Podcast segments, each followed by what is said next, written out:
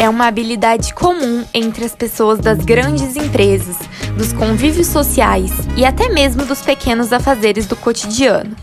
É também uma das características inerentes ao movimento Empresa Júnior e que constrói relações pautadas no respeito, cumplicidade e autonomia. Baseado nisso, a quinta edição do Temiscast trouxe para conversar o João Pedro de Grandes e a Larissa Fernandes, do Numar, nossos companheiros de jornada MEG. O bate-papo foi conduzido pelo presidente da Temis, Alain Camilo, e o assessor de projetos, Luan Ruiz, dialogando sobre a importância de liderar hoje em dia, desmistificando estereótipos a respeito e correlacionando com o mundo do empreendedorismo.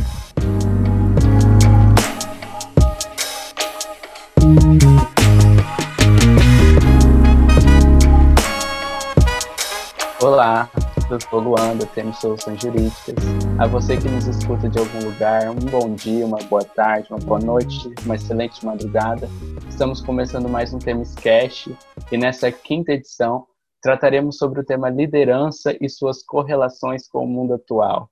Olá, eu sou o Alan, também da Temis, e para conversar com a gente hoje, nós trouxemos dois companheiros da jornada no MEG, que são o João e a Lari, do Núcleo Maringá. Sejam muito bem-vindos, pessoal, e muito obrigado por virem aqui e toparem bater esse papo com a gente. É, é um prazer muito grande estar aqui falando com vocês. Obrigado, gente. Com certeza vai ser muito produtivo.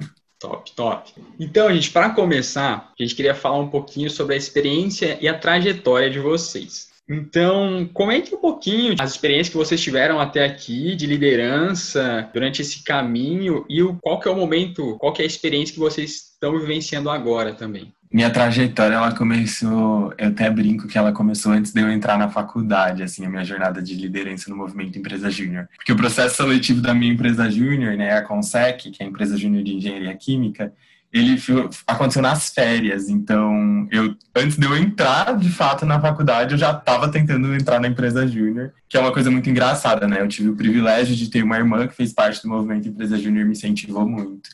Então, eu entrei lá na MEJ em 2018, que é a Consec. Durante o ano todo, eu atuei na área de marketing. Foi uma área muito incrível, porque não era uma área que eu queria no começo, só que lá eu aprendi muito, muito mesmo. Conheci pessoas incríveis, conheci lideranças exemplares que eu carrego no meu coração até hoje. Virou o ano, 2019, eu fiquei bem pouco ali né, na Consec. Fiquei três meses, dois meses mais ou menos, trabalhando na parte de gestão de pessoas, junto com a Lara, inclusive, que ela era minha diretora.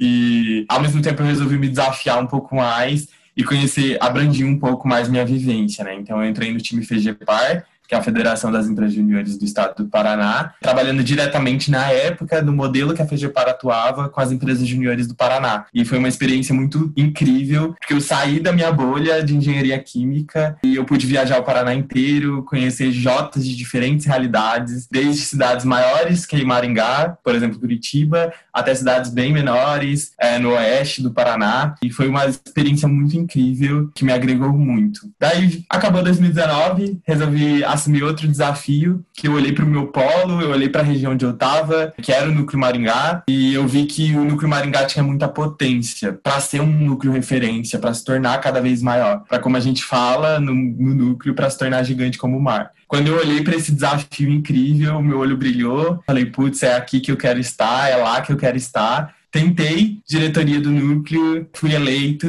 e aqui estou eu, né? Nesse ano todo trabalhei como liderança no núcleo Maringá e foi uma experiência enriquecedora, assim.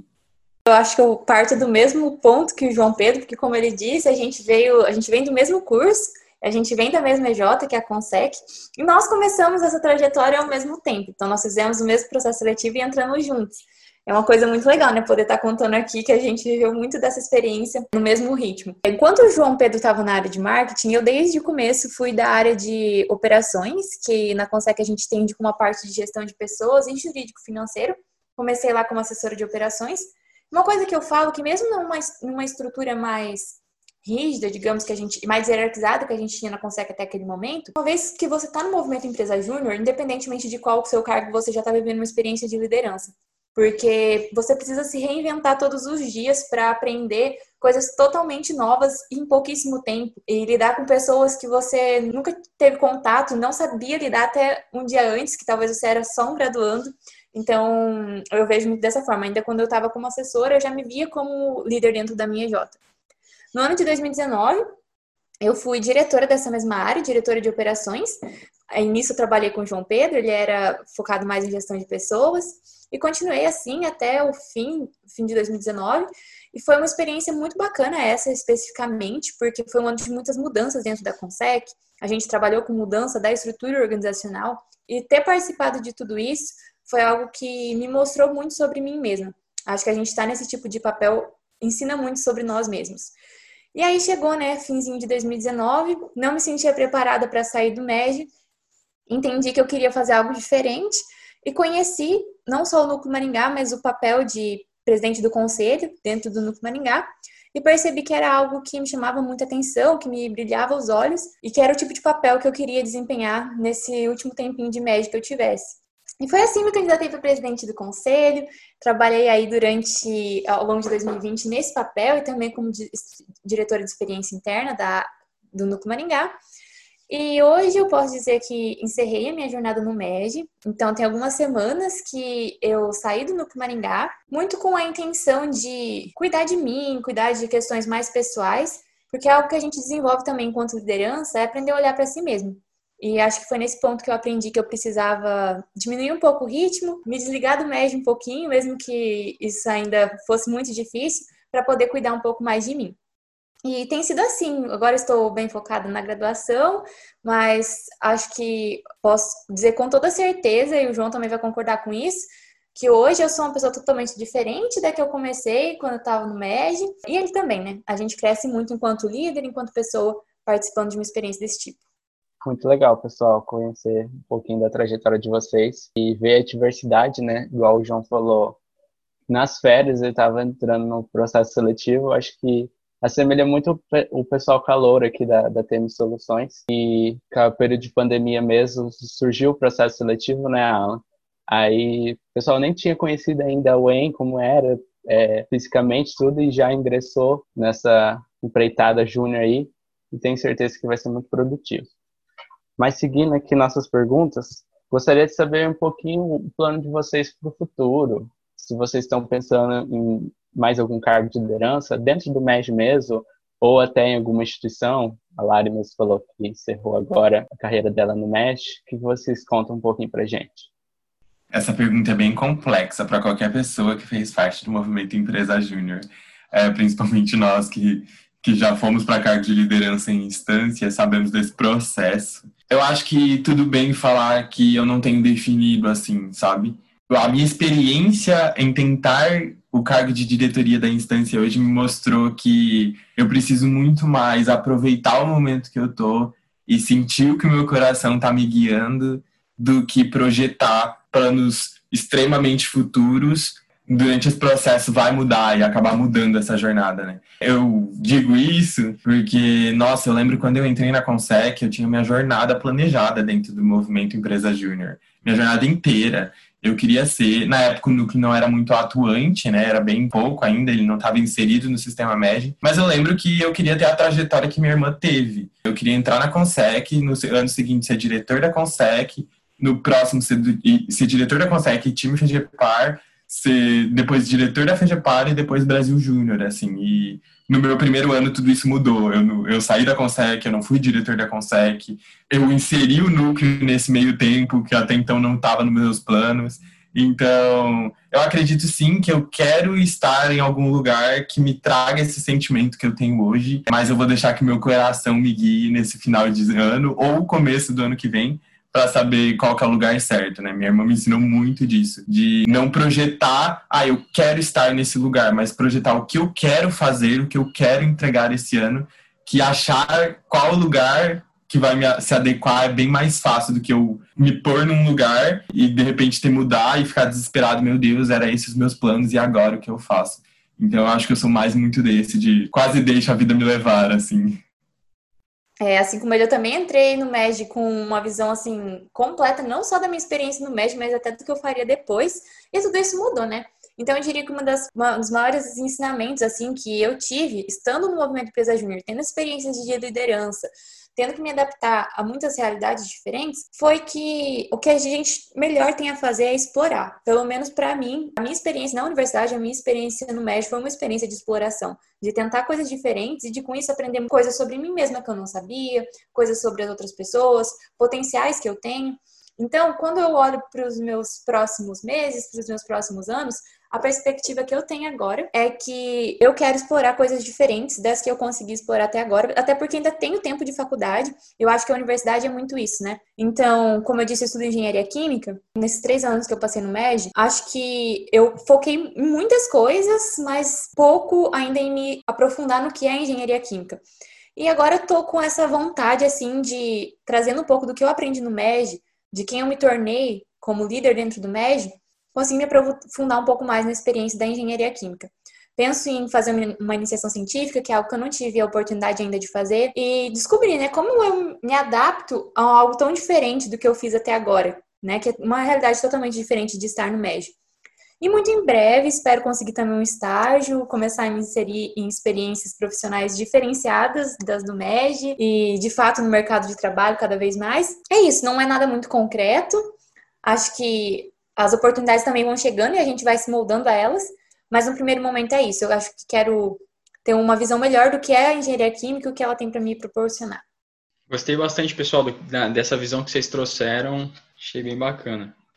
E agora a gente entra uma outra rodada de perguntas que, assim, quando se fala de liderança, algo que vem muito na mente do pessoal é a diferença entre ser um líder e ser um chefe, né? Acho que o pessoal discute bastante sobre isso. Para você, João, qual que é a diferença entre um líder e um chefe?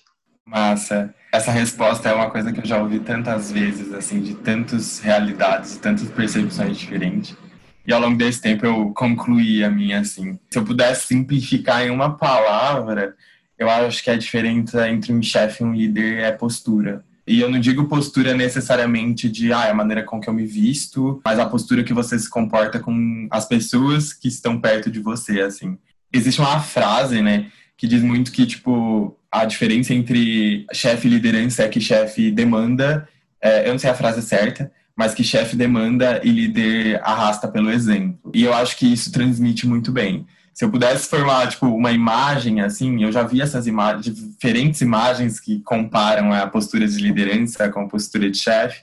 Eu acho que a postura de, de chefe é muito aquela que aponta para o time executar, assim, tipo, ah, vai para lá, vem para cá, é, faz isso e faz aquilo. E a postura de liderança tem uma, uma imagem que representa muito bem, que é uma equipe tendo que arrastar um caixote, né? Daí tá a equipe arrastando, puxando uma corda, e o líder é aquele que está na frente, puxando a corda junto e direcionando, assim. Então, eu acho que, para mim, essa imagem representa muito bem qual que é a diferença dessa postura. O líder, ele faz pelo exemplo, ele puxa o seu time pelo exemplo, e o chefe demanda, aponta, assim, né? O líder, ele faz junto. O líder é muito aquele que pega na mão, né, João? Com toda certeza. Lari, para você agora, você acredita que para ser uma boa líder é necessário agir como chefe às vezes ou para você são duas coisas totalmente opostas? João apresentou muito essa questão da postura, né? Na minha percepção, se a gente parte dessa, desse conceito que o João trouxe, né, dessa distinção, nesse ponto eu vejo que são coisas totalmente opostas. Porque algumas ações elas podem até se confundir. Se a gente tiver em alguma organização, em algum grupo que tem um escopo de trabalho ali de um, um, cargo de liderança, em algum momento as ações elas podem se confundir sim entre uma pessoa que age como chefe e uma pessoa que age como líder. Mas eu vejo que a figura do líder em si, ela já compõe por si só tudo que ela precisa, por ser uma questão de diferentes posturas. Em algum momento, talvez, o líder ele precise é, tomar alguma postura que seja um pouco mais radical, talvez ele precise ultrapassar um pouco a autonomia individual de algum dos seus liderados, mas até quando o líder faz isso, ele faz maneira, de maneira diferente do chefe. Ele faz sempre retornando para o propósito do grupo, o propósito da organização, para os objetivos essenciais que, que aquele, aquele grupo precisa atingir, para os valores da organização, e sempre procurando estimular inspirar antes de qualquer coisa, antes de apontar o dedo e limitar realmente as pessoas que estão ali para executar o trabalho. Então, eu vejo que essas são diferenças tão essenciais assim que uma coisa é oposta à outra. O líder em si, em nenhum momento ele precisa ser chefe se ele for um bom líder. E além disso, um outro, um outro ponto que eu tenho para reforçar isso é que o chefe só faz sentido a existência de um perfil de chefe como a gente conhece em uma estrutura hierarquizada. E é algo que não se limita na realidade do líder. O líder ele pode ser líder em qualquer contexto e em qualquer papel que ele estiver assumindo, não necessariamente num papel de, de poder e uma estrutura hierárquica. Diferente do chefe, né? Que a existência do chefe se limita a uma estrutura hierarquizada.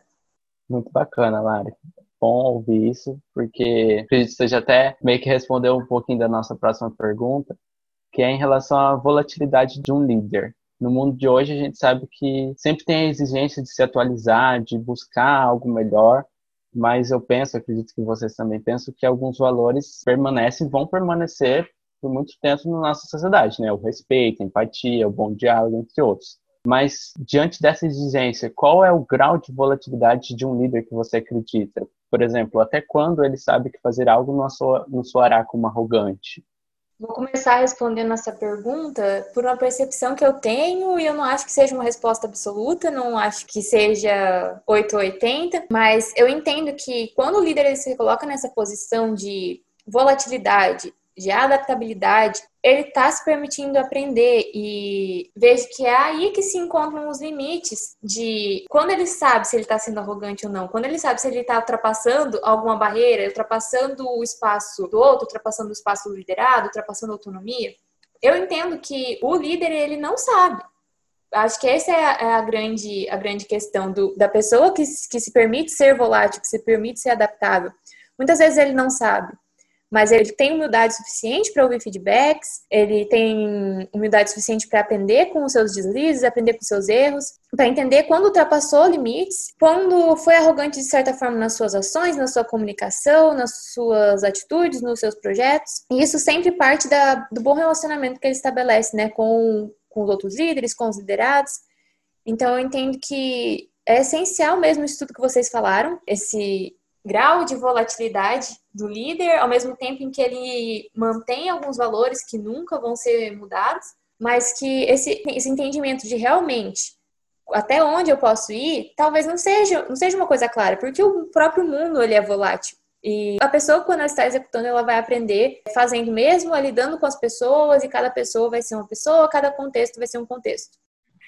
Boa. É, complementando um pouco o que a Lari falou, assim, mais partindo um pouco mais para entender é, até quando saber se você está fazendo algo que soará arrogante, assim, né? Para mim tem um fenômeno que explica muito isso, que é o, o efeito Dunning-Kruger. Eu não sou muito bom em inglês, então talvez esteja meio errado a pronúncia, mas esse é, ele é um estudo. Eu vou resumir muito ele. Eu recomendo muito pesquisarem, assim, é, mas esse efeito ele diz muito, ele coloca em um gráfico uma análise sobre confiança e competência das pessoas, né? E fazendo essa análise é muito engraçado, porque quando você olha o gráfico, você vê que tem um pico gigantesco e ele, em pouco tempo, é, uma pessoa atinge um nível de confiança muito grande, mesmo não tendo tanta competência.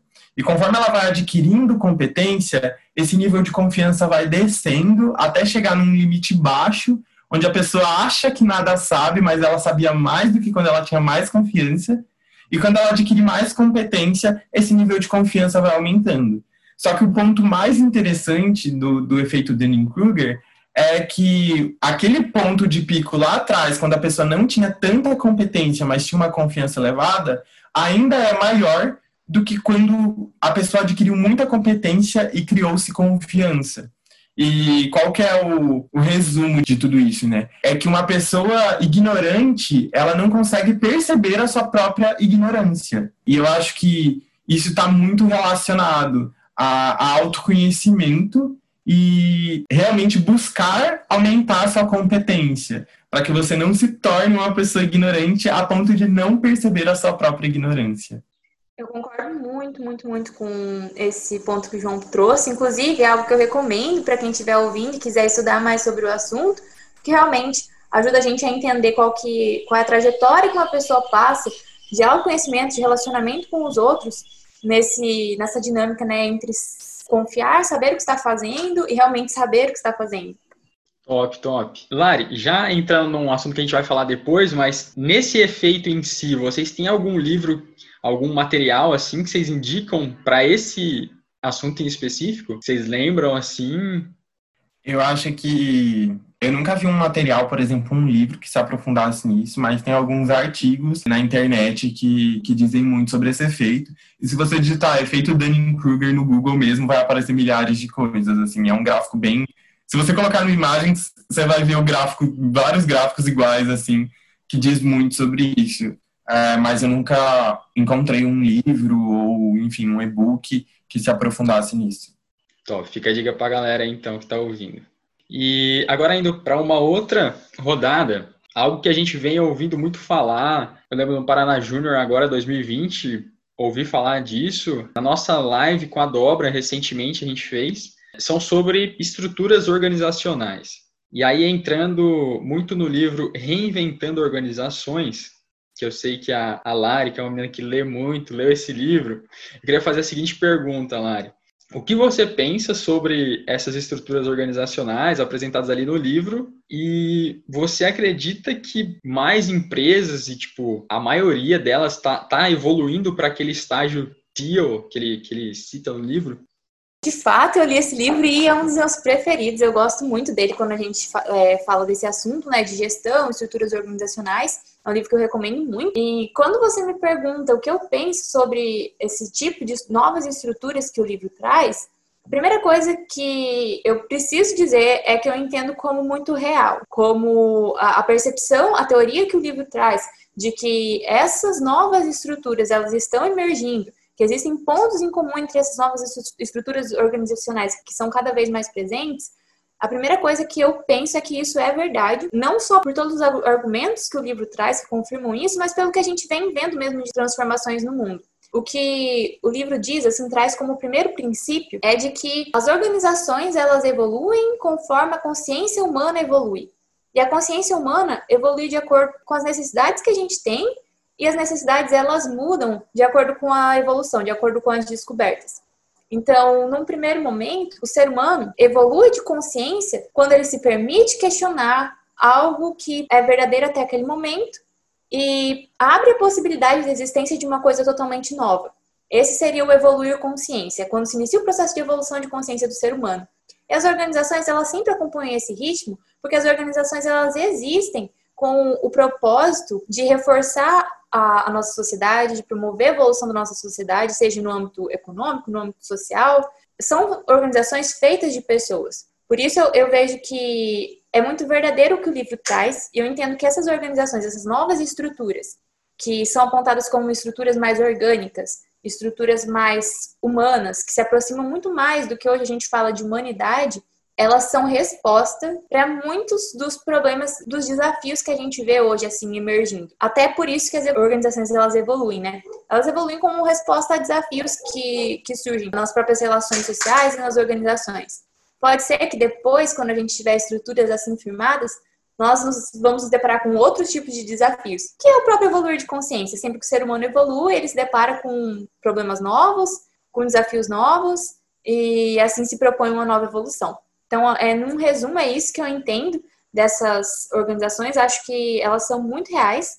Por outro lado, quando você me pergunta se de fato cada vez esse tipo de organização está mais presente, eu já vejo que é um processo que ainda está engatinhando. Talvez para nós que estamos no movimento Empresa Júnior, até para quem está no meio corporativo, ver a presença desse tipo de organização, organizações mais holísticas, que se aproximam talvez de uma estrutura horizontal, que não tem mais tanta preocupação com hierarquia, talvez para a gente seja mais comum ver esse tipo de coisa emergindo. Mas porque a gente está buscando se atualizar. Agora, quando você olha assim para o mundo como todo, tendo como parâmetro mesmo as nossas organizações governamentais, as nossas instituições públicas, a gente vê que esse ainda é um processo que está começando, que talvez vai levar ainda muitos anos para a gente ter o nosso mundo assim repleto de organizações desse tipo, que a gente vê que de fato as nossas organizações como um todo evoluíram de consciência, mas que é um movimento que, mesmo que ainda a passos pequenos, está se tornando presente, principalmente nas startups, em organizações que nascem do conceito de propósito, em organizações que nascem por um porquê, muito mais do que por uma questão resumidamente financeira. Então eu vejo que sim, está cada vez mais presente, mas ainda num, num âmbito pequeno. Ainda não, não posso dizer que minha mãe iria entender, iria perceber esse tipo de organização nascendo, sabe? É algo que as futuras gerações vão ver com certeza muito mais do que a gente. Complementando um pouco o que a Lari falou, né, que ela mencionou em níveis de consciência, e eu acho isso incrível. Ken Wilber mesmo, né, ele definiu oito níveis de consciência. E recentemente, com o contexto que a gente está vivendo da pandemia, eu me voltei nesses níveis de consciência e comecei a me questionar, né? E muito relacionado ao que a Lari falou, sobre, por exemplo, ah, meus pais não perceberiam isso é, que eu vejo que a geração dos nossos pais elas eram muito orientadas por estabilidade, principalmente no quesito financeiro, né? Então é muito engraçado porque eu vim de uma família onde tudo era definido com base na estabilidade. E se você pega lá os níveis de consciência de Ken Wilber, ele fala muito do eu vencedor, né? Que é o quinto nível de consciência, que o, o objetivo do nível de consciência é a busca pela autonomia. É muito relacionado com eu sou o que eu tenho. E quando eu olho para a nossa geração, assim, a, a, juventude de agora, eu vejo muito mais relacionado com o próximo nível de consciência, né, com o eu sensível, que a busca é pela igualdade. E eu acho que isso se transmite muito quando a gente olha para o cenário que a gente está. Mais pessoas buscando a igualdade, a gente vê o começo, a iniciativa de mais políticas que promovam a igualdade, assim. E eu falei que eu voltei com a pandemia a pensar nos níveis de consciência, porque o Ken Wilber, ele cita que os últimos dois níveis de consciência, né, que é o, o nível 7, que é o eu integral, e o nível 8, que seria o eu holístico, ele só poderia acontecer, para ele acontecer, ele precisaria que algo muito grande e significativo a nível mundial acontecesse. Ele chega a citar, por exemplo, uma revolução para que isso acontecesse. E eu fico me questionando quanto uma pandemia, como a que aconteceu, talvez não seja, não possa ser algo tão significativo que começa a evoluir o nível de consciência das pessoas, para que elas busquem a integralidade e futuramente até mesmo a paz, assim. Então, eu acho que isso complementa muito o que a Lari falou. Nossa, eu concordo muito com isso que o João disse, é realmente muito real e deixa claro, deixa explícito essa relação entre a evolução do ser humano, a evolução da consciência individual, para a evolução da consciência coletiva e das organizações. Acho que em resumo eu queria fechar assim, dizendo que uma organização TIO nada mais é do que uma organização que atende às necessidades desse nível de consciência dessa nova geração dessas pessoas que estão passando por essas mudanças e que cada vez se preocupam mais com relacionamentos que sejam integrais, que se preocupem com a integralidade do ser, com relações orgânicas, é, muito mais do que a, a geração dos nossos pais, nossos avós, que se preocupavam com estabilidade financeira, com estabilidade emocional, talvez, estabilidade nos relacionamentos. Hoje a gente se preocupa muito mais com a vida por propósito e que tudo que a gente faz, seja no nosso trabalho, esteja relacionado com quem nós somos, né, com a integralidade do ser.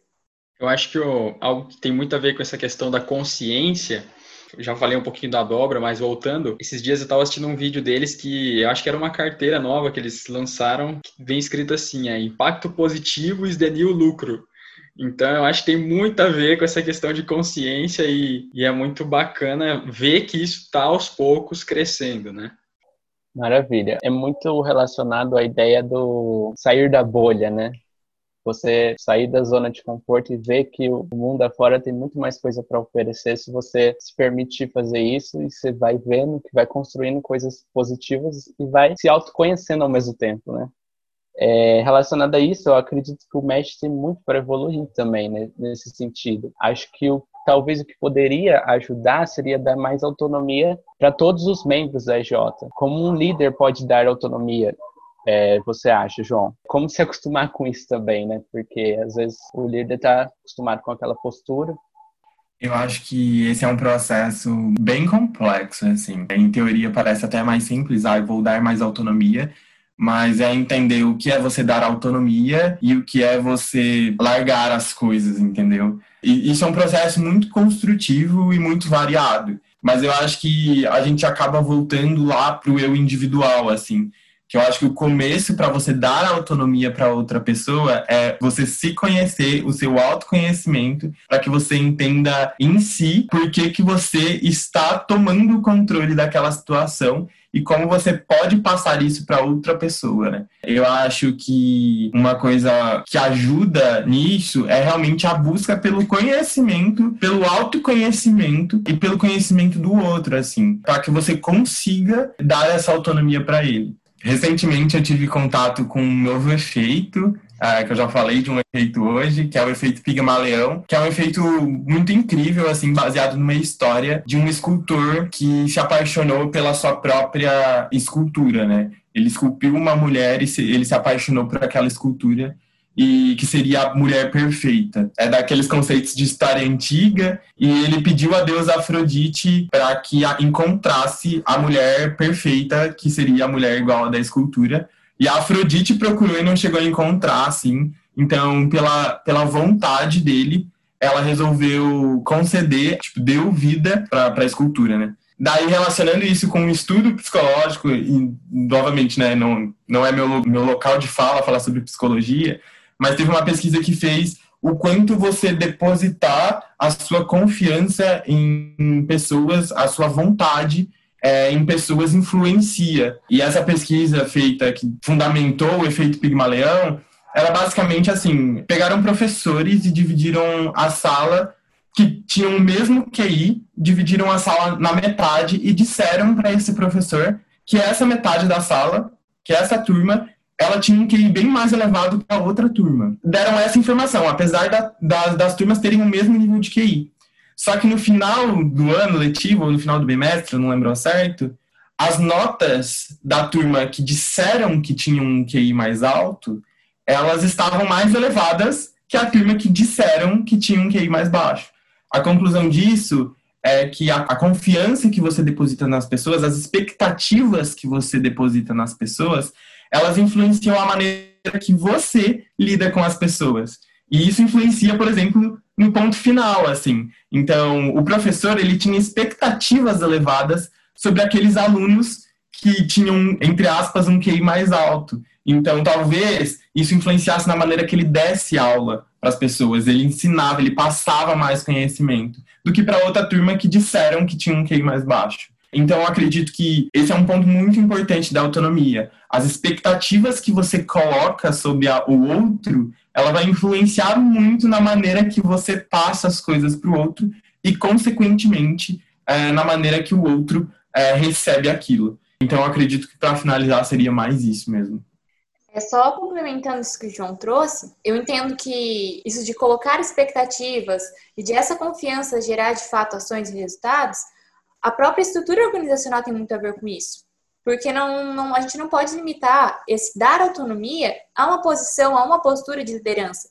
Porque um líder e o seu liderado em uma estrutura que ela na prática rompe qualquer possibilidade de autonomia, a gente não pode esperar dessas pessoas que elas vão conseguir mudar isso apenas por si próprias, sabe? Se a estrutura não mudar, se a gente não partir de um pensar de uma mudança de modelo mental que evolui para uma mudança de estrutura organizacional de fato. Então, o princípio do líder que quer oferecer mais autonomia para o seu liderado, na minha visão, é entender no seu, além de entender em si mesmo quais são as, as coisas que estão influenciando essa limitação de autonomia, na estrutura também, no contexto que aquela organização, aquele grupo está inserido. O que existe naquela estrutura que limita a autonomia da, do liderado? Muito bom, gente. É, seguindo para nossa próxima pauta de tema, referindo à predisposição para ser líder. Algumas pessoas têm dúvidas se a liderança é algo que é uma qualidade que se constrói com o tempo ou se é algo que já nasce com ela. Para você, Lari, um bom líder aprende a ser bom ou ele já apresenta características inerentes à figura do líder desde cedo? Quais características você acha que são mais necessárias para ser um líder? A gente tem muito costume de falar sobre fulano é líder nato e esse tipo de coisa, e eu inclusive vi as coisas muito dessa forma antes de entrar no médio. Mas a minha experiência no médio, os papéis de liderança que eu assumi, me fizeram entender que isso é algo que se desenvolve, que não tem a ver com como você nasce, com questões genéticas, com uma predisposição, nada disso. Eu entendo que alguma das competências que se precisa para ser um bom líder em algum determinado contexto, talvez já sejam próprios da pessoa mesmo. Algumas pessoas, elas têm uma habilidade linguística muito boa desde cedo, então elas falam muito bem, e com isso, às vezes, você pode ter até a ilusão de que por esse fato elas já nasceram bons líderes. Mas a liderança é um conceito tão complexo que envolve tantas coisas tudo isso é formado pelo contexto em que você está inserido, pelo entendimento dos objetivos, do propósito que você tem quando a gente fala de unir um grupo. Então eu entendo que a liderança de fato ela só se faz na prática, ela só se faz tendo em mente a evolução, tendo em mente se tornar um líder. E que qualquer pessoa pode fazer isso tendo você nascido em berço de ouro, tendo você nascido em qualquer situação, tudo parte do propósito que você tem com a coisa. A liderança ela envolve muitos aspectos, né? Então, às vezes a pessoa tem já desenvolvido pelas experiências que ela teve no passado algumas coisas, então ela já é melhor em algumas coisas, só que a liderança envolve tantas tantas qualidades, tantas características que, véi, você vai ser bom em alguma delas, aí você vai ter que melhorar em outras. Então, concordo muito com, com isso que você disse, Lani. E até tem a ver também com a cultura do grupo, com a cultura organizacional. Então, não necessariamente um bom líder para, sei lá, um técnico de futebol, um bom líder para esse contexto vai ser um bom líder para uma empresa, como administrador de uma empresa, porque é tudo uma questão de contexto. Aí é que tá, o bom líder ele sabe se adaptar. E é aquela pessoa que vai estar em constante evolução, sabe? Esteja ele lidando com uma cultura mais rígida, com uma cultura mais enrijecida, ou com uma cultura mais flexível?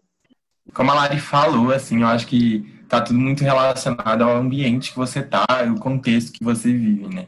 Com toda certeza, é, eu concordo muito com ela, com o que ela disse. Existem pessoas que nascem com quesitos que, que favorecem a liderança, mas elas não nascem líderes, elas se desenvolvem enquanto líderes. E tudo é muito dependente do contexto onde você está, das pessoas que você tem por perto, se relaciona. Eu acho que muito é por contexto e onde você se coloca também. Top, João. E aí, a gente estava falando de autonomia, e agora a gente entra um pouco nesse sentido de autonomia é, ligado com liderança. A Lari participou da nossa imersão e na imersão a gente assistiu esse vídeo, que é um TED que eu gosto muito, que está lá sendo indicado pelo documento de vivência empresarial da BJ que é o Leadership Everyday, né? Liderança todos os dias, e o nome do, do rapaz é Drew Deadley, um negócio assim. E lá ele fala que a gente transformou a liderança em algo muito acima da gente, algo meio que inatingível.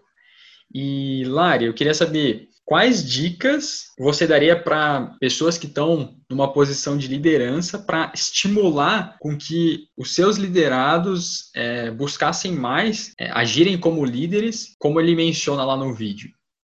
Acho muito interessante é, a gente falar disso mesmo, de que existe a possibilidade de ser líder, mesmo que você não esteja em um cargo formal de liderança, que a intenção realmente é que cada vez mais as pessoas consigam tomar essa consciência até é uma das principais características das organizações STIL que a gente falou um pouco atrás. Então, o que eu tenho de dica para dar vem um pouco de coisas também que eu aprendi com esse livro, Reinventando as Organizações, mas esses liderados, vamos dizer assim, essas pessoas que não estão em cargos formais de liderança, para que elas se sintam líderes, elas precisam se sentir donas das próprias responsabilidades. E o principal ponto de partida para que um líder consiga estimular o seu grupo, a sua equipe, a tomar iniciativas de líder, de fato, é primeiro ajudar eles a entenderem e abrir vias para que eles se sintam de fato donos das suas responsabilidades. O que é ser dono da sua responsabilidade? Acho que a gente pode colocar e trazer algum, algum exemplo assim do movimento Empresa Júnior. Eu vou trazer um exemplo do Núcleo Maringá, o João pode me ajudar a destrinchar isso melhor.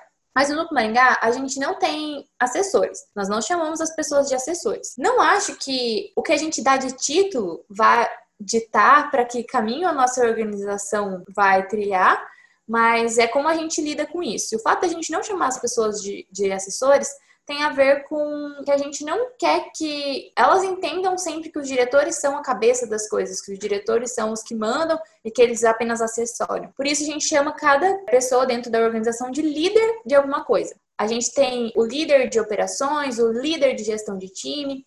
E a intenção disso é que a pessoa entenda que ela é líder daquilo que é responsabilidade dela. Quando alguém é líder de gestão de time, quer dizer que ele é o dono de gestão de time. Outras pessoas vão ter interferência no papel dele, vão ter interferência nessa responsabilidade, mas ele é o grande líder. É de forma que nem eu mesma, como diretora, vou passar por cima das decisões dele, vou ultrapassar o espaço dele, porque ele é o líder e desde o início a gente fez um trabalho muito grande para fazer com que essas pessoas entendessem isso. Então, a principal dica que eu tenho é procure entender o que na estrutura talvez faça com que as pessoas elas se sintam muito mais submissas e menos autônomas e ajude também a cada um a perceber qual é a sua o seu raio de responsabilidade, sabe? Porque é ali que mora a sua liderança.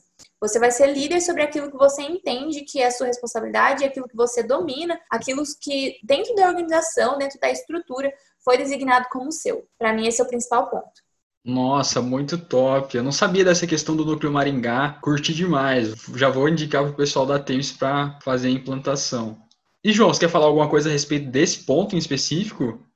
Eu vou complementar agora, puxando um pouco a sardinha para o nosso lado, que é o movimento Empresa Júnior. Existem muitos conceitos de liderança, né? E eu acho que ser líder, é, liderança é muito subjetivo. Então, a maneira que eu interpreto que é ser líder pode ser diferente da maneira que você interpreta, que a Lara interpreta. Mas existe um conceito que define isso dentro do movimento Empresa Júnior, né? é, unir um grupo capaz de alcançar resultados orientados para um propósito. Essa é a definição de liderança para o movimento Empresa Júnior. E a coisa que simplifica isso, que transmite como liderança não se trata de um cargo, mas se trata de uma maneira de agir, é que dentro da definição de líder para o movimento Empresa Júnior, em nenhum momento está escrito, de liderança, em nenhum momento está escrito, ah, que precisa ter se elegido, que precisava ter se candidatado, é, e passado por uma eleição. Isso não diz. Se você é capaz de unir um grupo, capaz de alcançar resultados orientados para um propósito, você está agindo como liderança. Se você junta pessoas, essas pessoas conseguem juntas se direcionarem a um objetivo por um propósito maior, você está sendo líder ali, independente se você é trainee na EJ, independente se você é presidente na EJ. E eu acho que relacionando um pouco ao Núcleo Maringá, tem uma situação pontual que eu consigo colocar que exemplifica muito bem essa questão de liderança, né? A Isabelle, que é do meu time de formação empreendedora, ela é líder de jornada do empresário júnior. E dentro da jornada do empresário júnior tem os pontos de contato, que são os eventos. No instante, que foi um evento que a gente organizou, ela era a coordenadora geral do evento e eu era uma das pessoas do time de conteúdo, assim. Então, ela era responsável naquela situação por me liderar, mesmo eu tendo sido eleito como diretor de formação empreendedora e ela sendo do time de formação empreendedora. Isso exemplifica como a liderança é situacional. Depende da situação, a gente quem está assumindo a liderança e é algo que a gente preza dentro do núcleo, por exemplo. Que top, que top. Gostei muito. E pessoal, eu acho que já ficou meio, meio óbvio que a gente indica o livro Reinventando Organizações aqui para vocês conhecerem mais né, sobre o tema e tal. Mas eu queria que o João e a Lari falassem um pouquinho de materiais, algum curso que vocês curtiram. Eu também já deixo aqui uma indicação do curso que estava gratuito na, na pandemia, mas não sei se está ainda, que é o Hackeando a Dobra. A gente já falou um pouquinho deles aqui no, no podcast. Existem muitas coisas para serem indicadas. Eu acho que alguns dos livros que, que me dão muita noção de liderança, assim, são cinco desafios das equipes e como fazer amigo influenciar pessoas. Isso é bem conhecido dentro do movimento Empresa Júnior. De revista, eu indico super a revista HSM, que ela traz novas percepções, ela traz uma visão muito diferenciada que eu gosto bastante.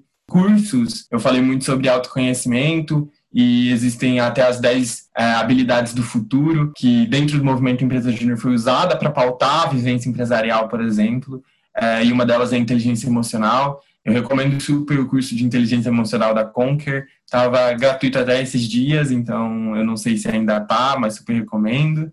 Enfim, eu acho que desses que me, são muitas coisas, mas das que me vêm à, à, cabeça. Ah, eu recomendo também pesquisarem sobre as coisas que eu, que eu citei, o efeito Dunning-Kruger, o efeito Pigmaleirão, e obviamente toda a fonte de conhecimento é muito enriquecedora. Assim embaixo de tudo que o João falou, porque são realmente indicações muito boas. Se vocês ainda não conhecem, vão atrás, são muito bacanas. Agora eu vou para um caminho um pouco diferente. Primeiro, eu quero indicar um livro que ele não é essencialmente sobre liderança, assim como Reinventando Organizações também não é. Mas se você está inserido no mundo dos negócios, está inserido em alguma organização e quer entender como ressignificar a liderança nesse contexto, esse livro é importante, é o Vai Lá e Faz. É um livro que ele fala muito sobre empreendedorismo, sobre como você, mente empreendedora, consegue ser empreendedor das suas próprias ideias, né? Falando sobre isso, ele fala muito sobre o futuro. Ele fala muito sobre o futuro do trabalho, sobre o futuro das organizações. E nesse sentido, eu acho que ele consegue ensinar muito sobre a mentalidade empreendedora. E eu considero a mentalidade empreendedora, obviamente, como uma pessoa que nasceu no movimento Empresa Júnior, considero a mentalidade empreendedora muito importante para uma boa liderança nos mais diversos conceitos de organizações. Por isso eu indico bastante esse livro. E aí, agora eu vou partir para algo bem diferente, que eu considero que a gente tem que aprender a aprender com os, os conteúdos que a gente consome. E é tirar coisas boas, fazer com que eles agreguem na maior diversidade que possa existir. Eu sei que todo mundo gosta de assistir série, eu também, eu sou uma pessoa, diria, viciada em séries, e eu me esforço muito para conseguir tirar aprendizados de todas as séries que eu assisto. E eu acho que a gente consegue aproveitar muito o nosso tempo quando a gente tem esse tipo de hábito. Por isso eu quero recomendar uma série que talvez já seja conhecida de muita gente, que é The Office. É uma série de comédia, ela tem um humor bastante diferente do humor que a gente está acostumado. Mas por que, que eu tô indicando essa série? Justamente porque ela é antagônica a tudo que a gente entende como um bom sistema de gestão, uma boa liderança. E a gente aprender com o que não se deve fazer também é um jeito de aprender. Eu acho que quando você está estudando sobre liderança, você consegue perceber nas ações do Michael, que é o chefe da empresa, do escritório em si, você consegue perceber nas ações dele quanto falta competências de liderança, o quanto faltou ele se desenvolver para estar tá ali, é, tendo que fazer o que ele foi incumbido a fazer. Então, deixo essa, essa dica também, não só pela dica em si, mas para que vocês se estimulem a cada vez mais usar de conteúdos que a gente gosta, de livros que não têm talvez o objetivo de falar sobre liderança, para aprender sobre o assunto. Acho que tudo no mundo tem um pouquinho a ensinar, e essa é uma dica massa para quem gosta de séries. Essa eu nunca tinha ouvido falar, The Office. Vou procurar depois. É muito boa. Eu já assisti já alguns episódios, muito bacana. É, gente, agradecer pelas essas dicas maravilhosas. Vou procurar depois algumas aqui. Mas para finalizar nosso podcast, a gente queria pedir de vocês uma mensagem final que vocês possam falar sobre a liderança, da importância, seja em situações específicas ou gerais do nosso dia a dia, é, se existe alguma tendência a seguir Acho que esse ano de 2020 foi o ano exemplo de, se readaptar, né? O que vocês podem dizer para fechar nosso papo de hoje?